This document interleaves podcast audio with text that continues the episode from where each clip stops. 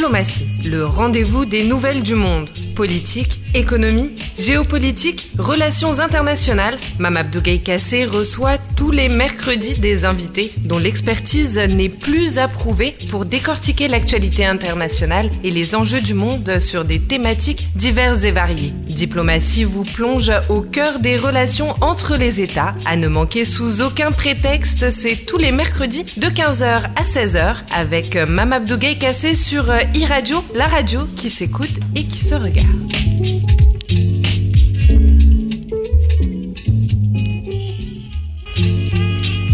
Washington, la capitale de l'Afrique, 49 chefs d'État et autant de délégations gouvernementales, l'Union africaine, des représentants des sociétés civiles, du monde des affaires et des diasporas, tous sont présents du 13 au 15 décembre dans la capitale administrative américaine pour prendre part au sommet États-Unis-Afrique, huit ans après la tenue de la première édition organisée par l'administration Obama quelques mois après la visite de celui-ci sur le continent. Une excursion qu'il avait menée au Sénégal, qui est le premier pays francophone qu'il a visité depuis son élection avant de s'envoler pour l'Afrique du Sud où, à l'époque, il n'était pas allé au chevet de Nelson Mandela qui luttait contre la mort à l'âge de 94 ans. C'était donc dans ce contexte de mutation au plan sécuritaire, avec l'avènement du djihadisme au Sahel et la réapparition de la maladie à virus Ebola au Congo, d'où elle est d'ailleurs originaire que se tenait le tout premier sommet. Bonjour à toutes et à tous. Cette fois-ci, mesdames et messieurs, le contexte est bien différent et à bien des égards, tout comme les aspirations par-dessus tout de la première puissance économique et militaire mondiale.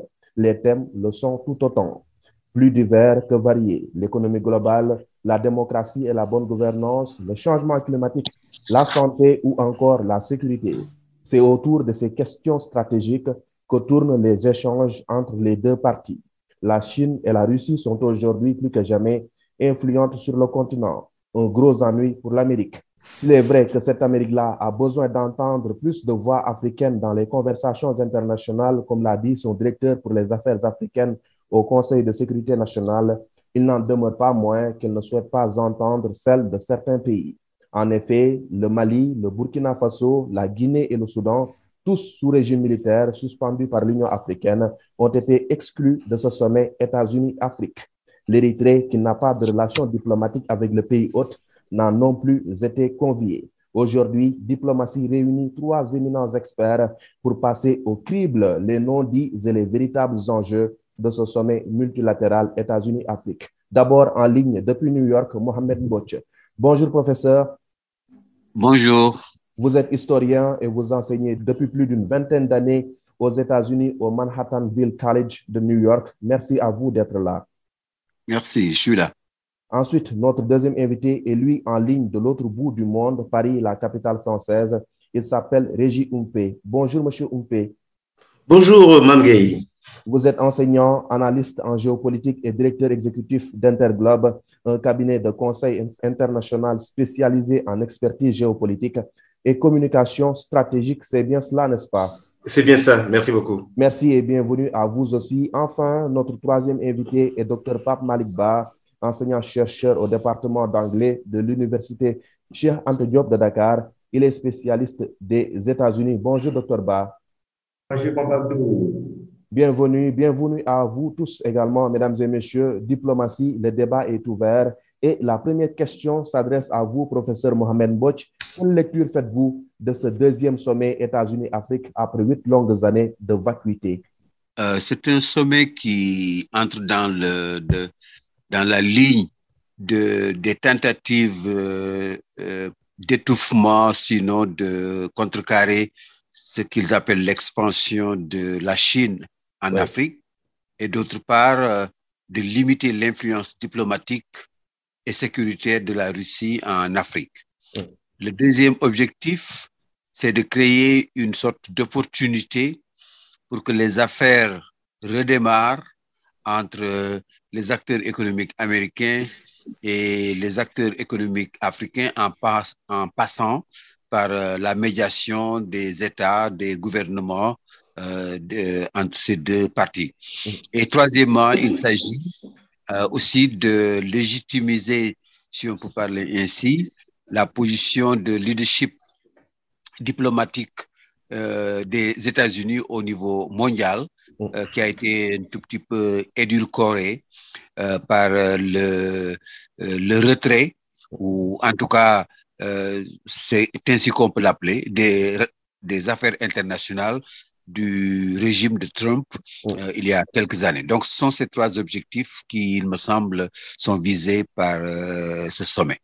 Alors, c'est aussi euh, votre opinion, Régis Umpe oui, je, je, je pense que le professeur, le, le professeur a, a, très justement, de façon très pertinente, a mis le doigt sur euh, les enjeux de ces sommets. Et moi, je, je, à la suite donc, du professeur, je, je, je compléterai effectivement que je, euh, depuis quelque temps, bien sûr, on a été habitué à tous ces grands sommets, hein, euh, Afrique-France, Afrique-Russie, Afrique-Chine. Et, effectivement, euh, à la fois sur le format, sur le contenu de cette kermesse diplomatique, on, en est toujours revenu à la question suivante. À quoi ça profite à l'Afrique? À quoi ça sert le continent africain d'être invité comme un bloc homogène? À la table donc des grandes puissances du monde. Et puis, effectivement, euh, euh, il y a des partisans, il y a à la fois des gens qui sont, qui sont partisans donc, de ces kermesses diplomatiques et d'autres qui regardent, je dirais, d'un œil plutôt distant, voire sceptique, euh, ce type de, de format diplomatique. Moi, je pense effectivement que, bien sûr, c'est un sommet d'influence, hein, c'est à la fois un sommet d'influence pour les États-Unis, parce que quand on sait que, le continent africain peut permettre, euh, être un véhicule de croissance diplomatique, être un véhicule de croissance stratégique, mais aussi un véhicule de croissance économique. Et en même temps, il a, ça, a été très justement rappelé par le professeur Mbosch, c'est aussi pour moi, de mon point de vue, un sommet de contre-influence. Effectivement, c'est à la fois influence américaine, mais de contre-influence vis-à-vis de la Chine, je dirais marginalement de la Russie, mais à, mais, mais à la faveur de cette guerre hein, qui se déroule aux confins d'Europe de l'Est, je suis d'accord qu'effectivement, ce sommet aussi, c'est également aussi un sommet de contre-influence vis-à-vis donc du grand rival chinois sur les aspects commerciaux et économiques, et aussi donc de, de, l'ancien rival russe et qui revient de plus en plus, je, dirais, sur l'estrade internationale. Donc en réalité, effectivement, sommet d'influence et de contre-influence de mon point de vue. Et vous, docteur Pape Malikba, ce sommet est une bonne nouvelle pour l'Afrique? Voilà, merci beaucoup, euh, Abdou. Euh, je voudrais commencer par saluer euh, vos, vos, autres invités, professeur Mohamed Moudi et Régie. Merci. Et aussi les rejoindre sur leur analyse. Et pertinemment, vraiment, c'est c'est une sorte de comeback des États-Unis en Afrique, si on peut ainsi l'appeler, parce que Biden essaie de rattraper un, retard accusé. Et comme vous l'avez souligné dans votre introduction, c'est un retard de 8 ans. Imaginez, c'est depuis 2014 que ce sommet ne s'est pas tenu. Et si vous constatez aussi, c'est le dernier sommet de l'année 2023. Et Régis l'a rappelé, ça, ça peut sembler à, une cadence diplomatique parce qu'on a assisté à un sommet Chine-Afrique, Russie-Afrique, Union européenne-Afrique, Turquie-Afrique, Japon-Afrique. Et on est en décembre, c'est le dernier mois de l'année et les États-Unis maintenant essaient de, de, de, se rattraper. Bon, ça peut, ça peut sembler important pour les États-Unis, mais pour l'Afrique, euh, on doit s'interroger sur, comme Régis l'a dit, qu'est-ce qu'on va y gagner? Qu'est-ce qu'on va y gagner? Est-ce que ça, va juste, ça va juste rester une sorte de carnage diplomatique Oui. On, on se regroupe, on annonce des engagements américains et, à la, et en fin de compte, on ne vend rien. Parce que beaucoup de critiques se, se, posent cette question-là.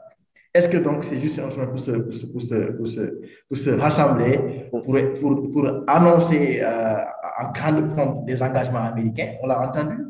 Voilà, donc est-ce que ça va juste rester en l'état d'engagement et non de, de, de, de, réalisation concrète dans le continent Donc c'est vraiment là la question fondamentale que les Africains doivent se poser. Très bien. Et pour vous, donc, on devrait changer de paradigme. Mais absolument, absolument. Parce que, par exemple, euh, d'abord, euh, la forme ou bien le format même de, ce sommet, moi, ça me pose problème. Comment est-ce que, bien vrai que l'Amérique est une superpuissance, mais comment est-ce qu'on pourrait accepter un seul pays, combien 54 pays africains? Et pourquoi, pas ça, pourquoi ça ne devrait pas être l'opposé? Mm. L'Amérique qui viendrait en Afrique et rencontrer, par exemple, les Africains, ou bien l'Afrique désignée un seul État représentant et portant la voix de l'Afrique pour parler aux États-Unis. Pour moi, c'est ça le début des changements de paradigme. Et pourquoi ne pas le faire au siège de l'Union africaine à Addis Abeba, n'est-ce pas, professeur Mohamed Bouch Oui, euh, c'est certain que en matière de symbolisme, le faire donc dans la capitale euh, entre guillemets politique de l'Afrique euh, aurait été symboliquement et pratiquement peut-être beaucoup plus portant que ce qui se passe actuellement. Évidemment, Addis Abeba se trouve en Éthiopie et l'Éthiopie n'a pas les meilleures relations à l'heure actuelle avec euh, les États-Unis et d'une manière générale euh, avec euh, les quatre grands occidentaux, la France, la Grande-Bretagne et, et l'Allemagne, donc d'une part. Et d'autre part aussi, il y a certainement du côté africain, si on peut parler ainsi, une sorte de réticence de se retrouver peut-être à Addis Abeba ou dans la grande salle des conférences et où il y a beaucoup de discours et en quelque sorte, il n'y a pas beaucoup de marge de manœuvre pour des réunions, disons, discrètes mm. où des contacts peuvent être pris et des accords, euh, euh, peut-être pas parachevés, mais au moins donc démarrer une négociation. Et il y a la logistique, bien entendu, parce que ce n'est pas seulement le président américain qui se déplacerait ou euh, avec son entourage, ce qui est déjà lourd pour tout pays au monde. Mais en plus, les hommes d'affaires et les influenceurs, entre guillemets, politiques, certainement vont avoir du mal, en quelque sorte, de caler un déplacement où, à la limite, il leur faudra une, une demi-journée pour y aller et une demi-journée pour y revenir. ce serait l'idéal, et symboliquement, ce serait certainement beaucoup mieux accepté par les Africains. Mais de l'autre côté, sur le plan logistique, je ne pense pas qu'on se tourne vers cette sorte de solution qui consisterait à se réunir ou à se retrouver à Addis Abeba. Mardi, euh, à l'ouverture du Forum des affaires euh, États-Unis-Afrique qui précède celui politique, des chefs d'entreprise américains et africains y ont pris part pour discuter des voies et moyens afin de faire progresser les partenariats bilatéraux. La Maison-Blanche a profité de cette occasion pour annoncer une aide financière de 55 milliards de dollars dédiée à l'Afrique sur trois ans. Euh, Pape Malik Ba le rappelait tout à l'heure, une somme consacrée à la santé, mais également à la réponse au changement climatique. Mais aucun détail euh, sur la répartition euh, de ce montant n'a été donné. C'est un montant tout de même faramineux 34 182 milliards 500 millions de francs CFA. Mais fondamentalement, avec cette énième aide, peut-on dire que l'Afrique est aujourd'hui dans une logique de parler d'égal à égal avec ses partenaires régis paix C'est toute la question. Effectivement, on nous annonce euh, des milliards et c'est mirobolant.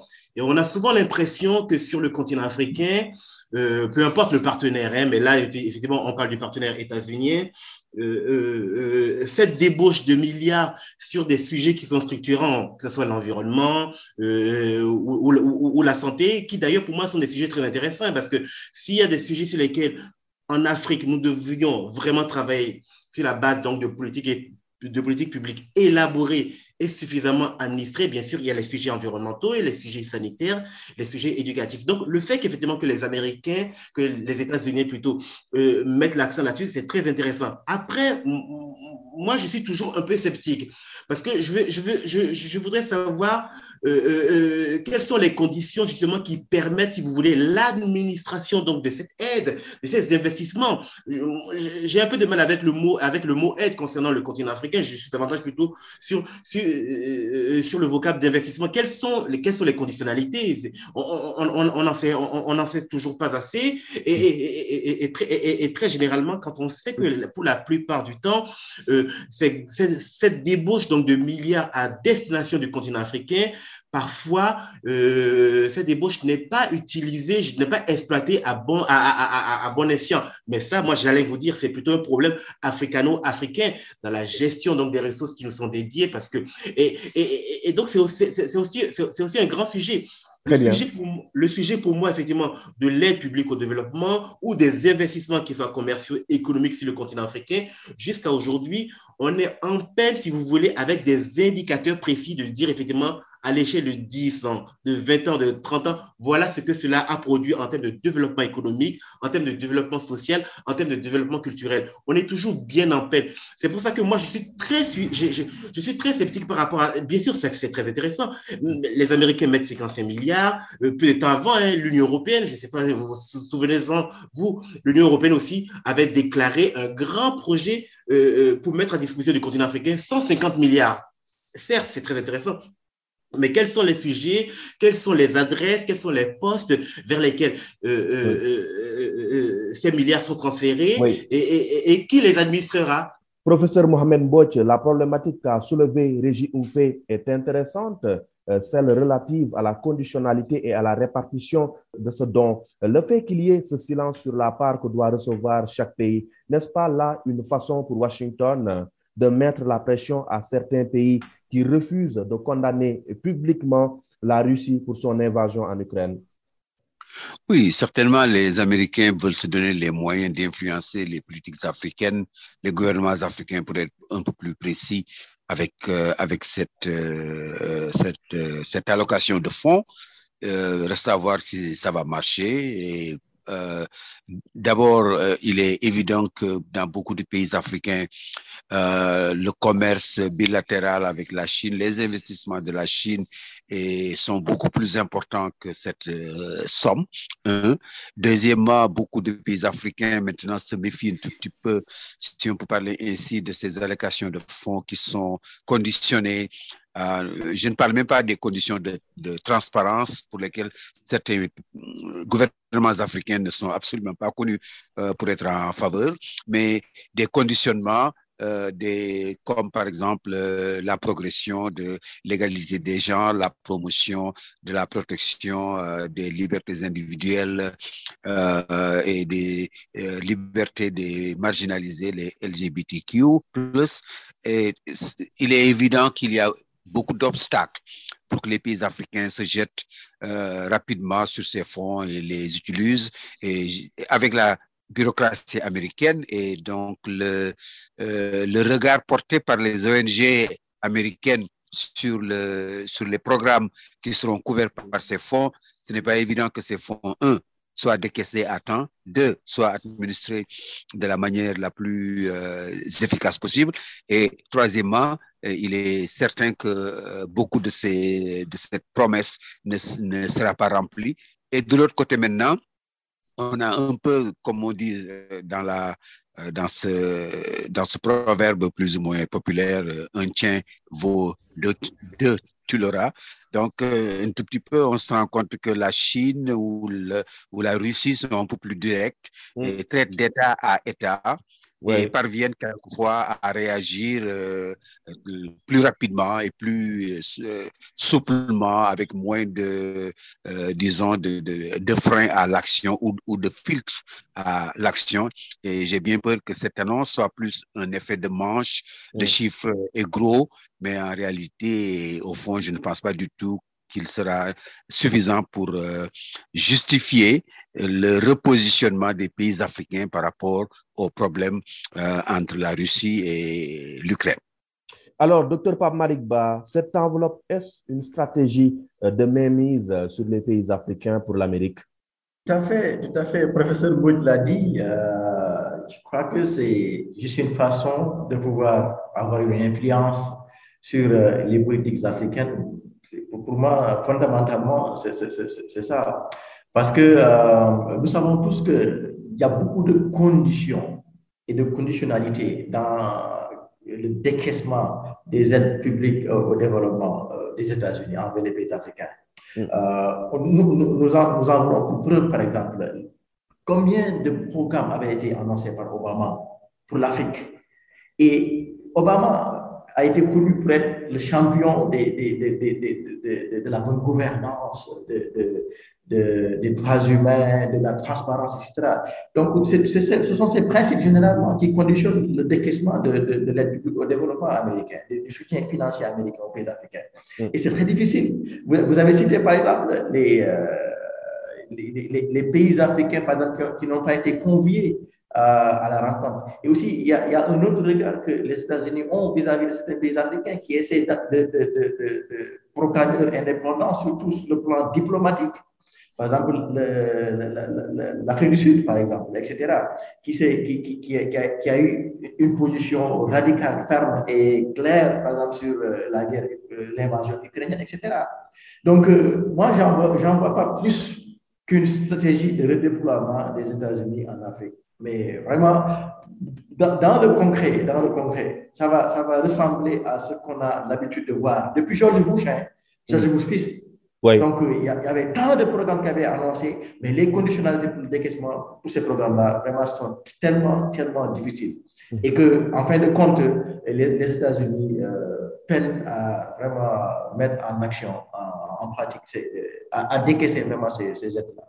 Sous l'ère euh, Donald Trump, l'Amérique a perdu de son influence en Afrique au profit de puissances euh, comme la Chine ou encore euh, la Russie. L'Empire du Milieu, qui est le premier créancier du continent, a effacé il y a quelques mois de cela l'ardoise de la dette de 17 pays africains dont le remboursement était arrivé à terme. La Chine continue parallèlement aussi à gagner des marchés un peu partout en Afrique, y compris ici chez nous au Sénégal. Et au plan sécuritaire, la Russie a gagné une place prépondérante euh, au Sahel à cause du sentiment anti-français grandissant. Au Mali, au Burkina Faso, les populations en ont marre de la présence française et l'ont exprimé, Mais en organisant euh, ce sommet et en mettant la main à la poche comme elle l'a fait, Washington peut-elle rattraper euh, ses concurrents directs en Afrique avec ses quatre ans de perdu sous Donald Trump, euh, professeur Mbotch euh, J'en doute de façon très directe. et au chapelet des mesures que vous avez annoncées, par exemple, la Chine vient d'annoncer, il y a quelques mois de cela, mm-hmm. la levée totale des droits d'importation euh, par exemple, de dix pays africains les plus pauvres et a euh, fait savoir qu'elle est en train d'étudier euh, l'extension de cette mesure à d'autres pays africains.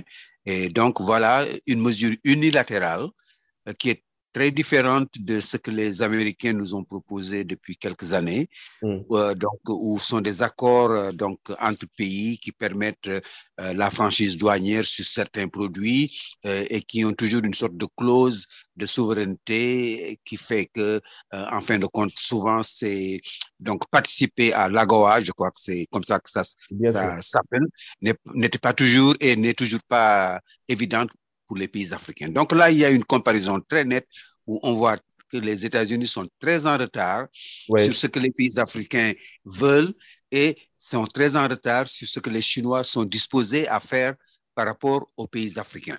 Et, ça, d'une manière générale, je ne, je, je ne vois pas du tout comment l'Amérique peut résorber ce retard. Car il y a une administration américaine qui est rivée sur les prochaines échéances électorales. C'est pourquoi, d'ailleurs, certains pensent qu'en fait, euh, cette réunion-ci, c'est un peu pour euh, amadouer l'électorat afro-américain pour lui dire que oui, mais on s'intéresse aussi à l'Afrique. On ne s'intéresse pas seulement à ce qui se passe en Iran ou ce qui se passe en Ukraine, mais on, se, mais on est aussi intéressé par ce qui se passe en Afrique. Et donc, de payer un tout petit peu ce que les Américains appellent lip service euh, à une actualité qu'il ne, qu'il ne domine pas. Donc, euh, et il y a une politique américaine vis-à-vis -vis de l'Afrique dominée par les ONG, et ces ONG ont leurs propres intérêts, leur propre idéologie d'action et qui font que les, le gouvernement américain est pris entre le marteau de l'efficacité et, de, la, et de ce qu'on peut appeler la, la lacrité de son aide vis-à-vis de l'Afrique, et de l'autre côté, le scrutin, le, euh, le, euh, la, la, surveillance de ces organisations qui ne vont pas laisser l'État américain libre de sa politique extérieure en Afrique. Oui. Il y a aussi un autre fait, l'AGOA euh, dont vous parliez tout à l'heure est très décrié en Afrique. Euh, ce programme est considéré euh, comme une contrainte politique utilisée de temps en temps par Washington pour mettre la pression sur des pays où il y a quand même des manifestations réprimées ou bien des violations de la Constitution. Oui, par exemple, et là, on peut quelquefois penser que si c'est pour faire avancer les droits de l'homme, la protection des citoyens, des libertés civiques et politiques et autres, on, peut, on peut pencher pour dire que c'est peut-être positif. Mais, par exemple, dans le cas du conflit éthiopien, où il y a à la limite un parti pris manifeste de soutien pour les Tigréens, euh, donc, utiliser l'AGOA pour un, peu une sorte de géopolitique régionale, euh, à la fois pour euh, donner une leçon à, l'Érythrée et de l'autre côté, essayer d'influencer la politique intérieure éthiopienne dans son conflit avec une partie de sa population euh, au Tigré. pour moi, c'était très maladroit et a ouvert les yeux à certains pays africains pour se rendre compte que les obstacles ne sont pas, tellement, ne sont pas seulement techniques, euh, il y a une sorte de de point de, d'administration pointilleuse de ce programme qui fait que c'est très difficile de satisfaire à, tous les euh, ce qu'on peut appeler donc euh, euh, les prérequisites. Mais de l'autre côté il y a maintenant cette portée du fait que l'AGOA est devenue une sorte d'arme qu'utilise la politique extérieure américaine pour influencer les gouvernements africains. Et donc, l'objectif qui était d'aider ces pays africains à trouver un marché pour leurs produits en Amérique euh, tombe dans la deuxième ou dans la troisième position de priorité pour l'administration américaine. Et ça, c'était très maladroit. Et je pense que c'est euh, cette situation qui va au détriment de l'élan américain tel qu'on le voit s'exprimer ces jours-ci. Hmm. Régis Oupé, en excluant les pays qui sont sous régime militaire, que sont le Mali, le Burkina Faso, la Guinée et le Soudan, nonobstant bien évidemment l'Érythrée avec qui elle n'a plus de relations diplomatiques, l'Amérique se fragilise-t-elle au profit de ses détracteurs, la Russie et la Chine, qui s'entendent, elles, très bien euh, avec ces pays-là? Oui, totalement. En, en, réalité, je pense que le piège, en fait, il est pour toutes les grandes puissances hein, euh, euh, qui disent, en fait, qui, qui sont, si vous voulez, dans la profession de foi démocratique qui disent effectivement, nous, en tant que grande puissance, nous ne coopérons, nous ne travaillerons qu'avec des pays démocratiques, des pays qui mettent en place, euh, je, dirais, des normes sur la liberté de la presse, la, liberté publique, des régimes dans lesquels la démocratie est vraiment euh, l'unité de mesure politique. Et en réalité, toutes ces puissances sont piégées parce qu'en réalité, elles sont à un moment ou à un autre obligées, si vous voulez, tenus donc de coopérer même avec des régimes dont on sait qui sont aux antipodes donc de leur profession, de leur profession de foi, j'allais dire. Et, là-dessus, si on, si on tire le portrait, le trait jusqu'au bout, mais pourquoi le Tchad a été invité? Le Tchad, le, Tchad était le, le, le Tchad est, actuellement euh, aux États-Unis, alors que euh, autant que le Mali, la Guinée, le Burkina Faso, ce sont voilà des régimes justement qui ne rentrent pas en ligne de compte démocratique entre guillemets, si vous si, si, si on s'en tient, si vous voulez aux critères occidentaux.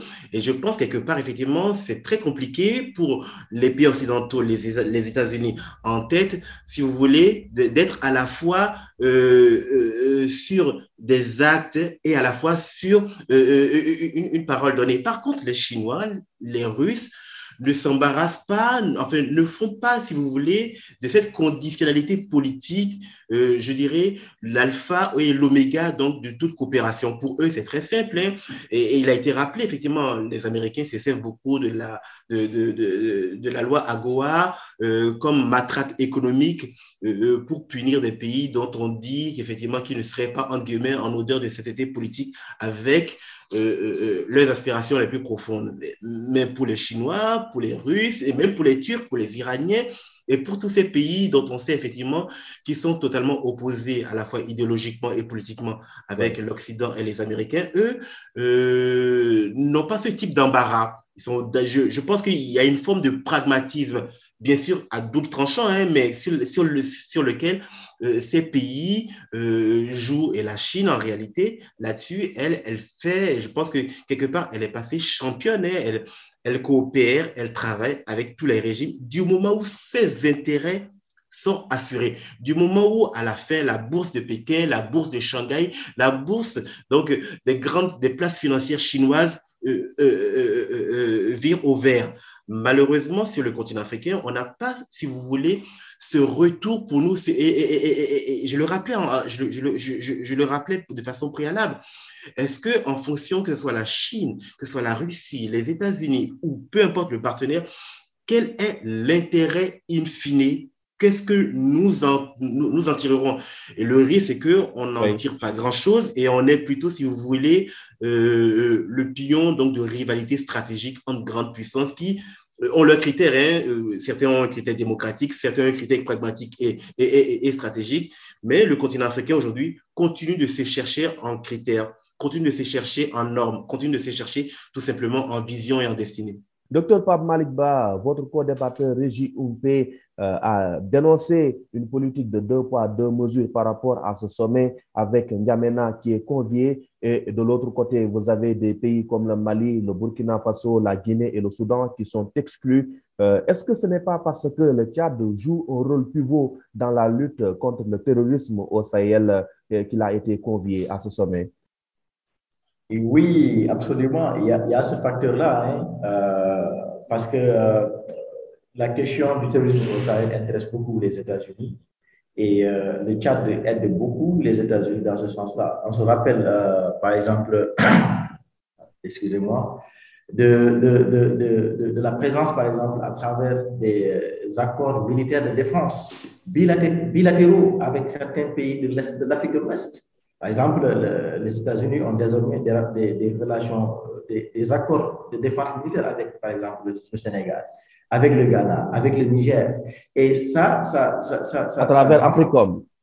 À, travers, à, travers Africom, parce qu'ils cherchaient aussi une base euh, en Afrique de l'Ouest pour, pour, pour, pour, pour, euh, pour Africom. Et, mais, au-delà de Africom, je crois qu'ils ont, ils ont, ils ont signé en 2016 avec le, en 2016 avec le Sénégal, euh, quand il y avait euh, l'ambassadeur Zoumwalt et Mankodia comme ministre Affaires étrangères. Le Sénégal et, les États-Unis avaient signé un accord de défense militaire qui autorise l'installation de bases américaines sur le euh, sénégalais. Et ils ont fait pareil aussi avec le Ghana. Ils ont eu les mêmes accords, je crois, la même année aussi avec le Ghana et avec le Niger. Donc, tout ça, ça montre aussi que les États-Unis ont d'autres objectifs souvent non annoncés, euh, qui sont typiquement militaires, à travers, par exemple, tous ces, discours fleuves là sur investissement de 55 milliards, euh, euh, plan pour contrer les, les, changements, climatiques, etc., etc. Mais au fond, il peut y avoir vraiment d'autres objectifs qui sont typiquement militaires. C'est-à-dire que, je, je, le dis souvent, c'est les, États-Unis cherchent plus euh, l'expansion de, de, de, leur, de, leur, hégémonie, de leur, pouvoir militaire en Afrique. Mais professeur Mohamed Bouch, ce qu'a dit Pape Malik euh, Ba est très euh, intéressant, étant donné que depuis toujours, les relations entre l'Afrique et l'Amérique varient d'un régime à un autre à la Maison-Blanche. Euh, que doit faire maintenant l'Afrique justement euh, pour tirer profit de son partenariat avec le pays de l'oncle Sam afin de n'avoir plus jamais à dépendre euh, des humeurs du président élu des États-Unis, du locataire de la Maison-Blanche Il y a une piste d'accord stratégique, je crois. évidemment, l'Union africaine n'est pas une entité qui peut s'engager, disons, à signer des accords d'une certaine façon avec, avec un pays, quel qu'il soit d'ailleurs mais on peut euh, créer ce qu'on peut appeler euh, un cadre stratégique. Ce cadre stratégique devrait s'adresser à l'exploitation des ressources africaines pour le bénéfice des Africains. Euh, cette orientation stratégique peut s'articuler sur la politique énergétique en particulier. il y a une menace sur les investissements sur les énergies fossiles en Afrique sous, le raisonnement du, réchauffement euh, climatique mondiale et les Africains vont payer des pots cassés euh, donc d'un phénomène dont ils ne sont pas euh, les auteurs.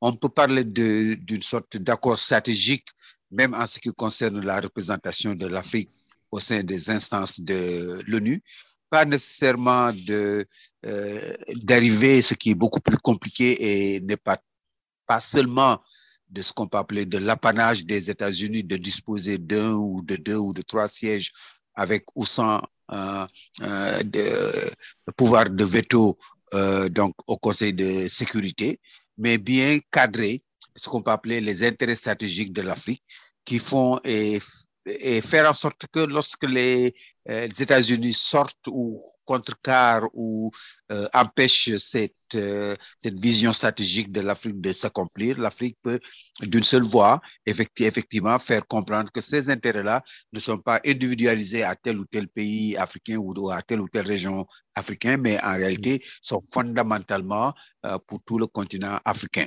Mmh. Maintenant que l'Afrique parle d'une seule voix sur des questions politiques, disons, d'actualité, même euh, l'actualité, c'est peut-être la guerre entre la Russie et l'Ukraine. Ce sera très difficile, en, en quelque sorte, d'avoir des positions communes et, et, et unilatérales de l'Afrique par rapport à ces questions-là, parce qu'il y a des intérêts nationaux, il y a des intérêts locaux.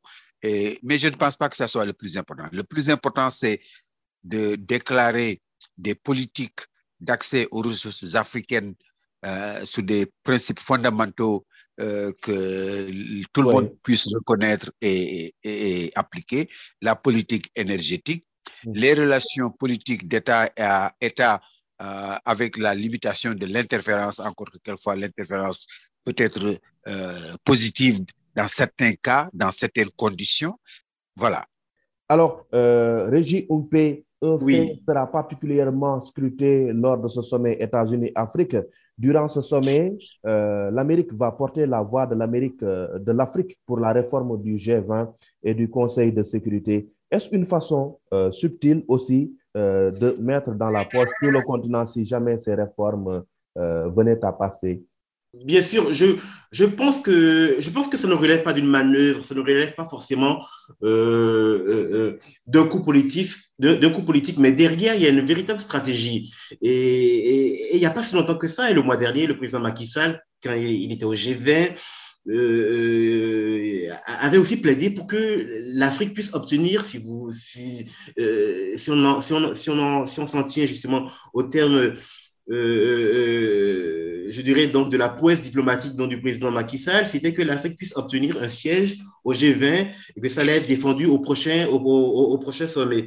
Moi, je pense qu'avant toute chose, effectivement, que les Américains le proposent, ou même que l'Union africaine, par le biais de son président le propose, ça peut être intéressant, mais il faut qu'on sache ce qu'on qu'on y gagne, parce que le G20, on sait très bien, c'est le groupe des grandes puissances industrialisées. Et quand on sait que si l'Afrique est considérée comme un bloc homogène, et, euh, à raison, elle, est, elle deviendrait la huitième puissance euh, mondiale, avec donc euh, 1 milliard 400 millions de consommateurs, avec un PIB éloquent de 3 milliards de dollars. Euh, et tout ça, effectivement, dit, si vous voulez, les caractéristiques positives à ce que l'Afrique entre dans ce grand cercle. Ouais. Euh, Excusez-moi de me répéter encore, mais qu'est-ce qu'elle y gagnerait en fait? Est-ce qu'elle y gagnerait déjà euh, en termes de crédibilité, en termes de poids économique, en termes de poids stratégique sur la scène internationale? Ouais. Le fait que Biden souhaite que l'Afrique entre au G20, est-ce ouais. que ça serait aussi une façon pour eux de contrer les nouvelles alliances qui sont en jeu, qui sont à la manœuvre, à la manœuvre ou chinoise ou à la baguette, ou à la baguette du Kremlin? Tout ça derrière doit nous interpeller une fois encore excusez-moi de me répéter, qu'est-ce que nous y gagnons? Est-ce que nous y gagnons quelque chose? Est-ce que nous y gagnons euh, en tant que en tant que huitième puissance économique du monde?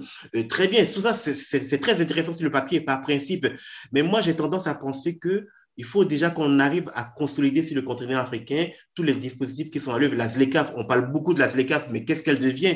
Qu'est-ce qu'elle fera? Est-ce que déjà dans nos pays, est-ce que nous sommes déjà des mini-puissances économiques de façon à former, à, à, à, former une grande puissance économique qui pourra faire face au marché chinois, au marché américain, au marché européen?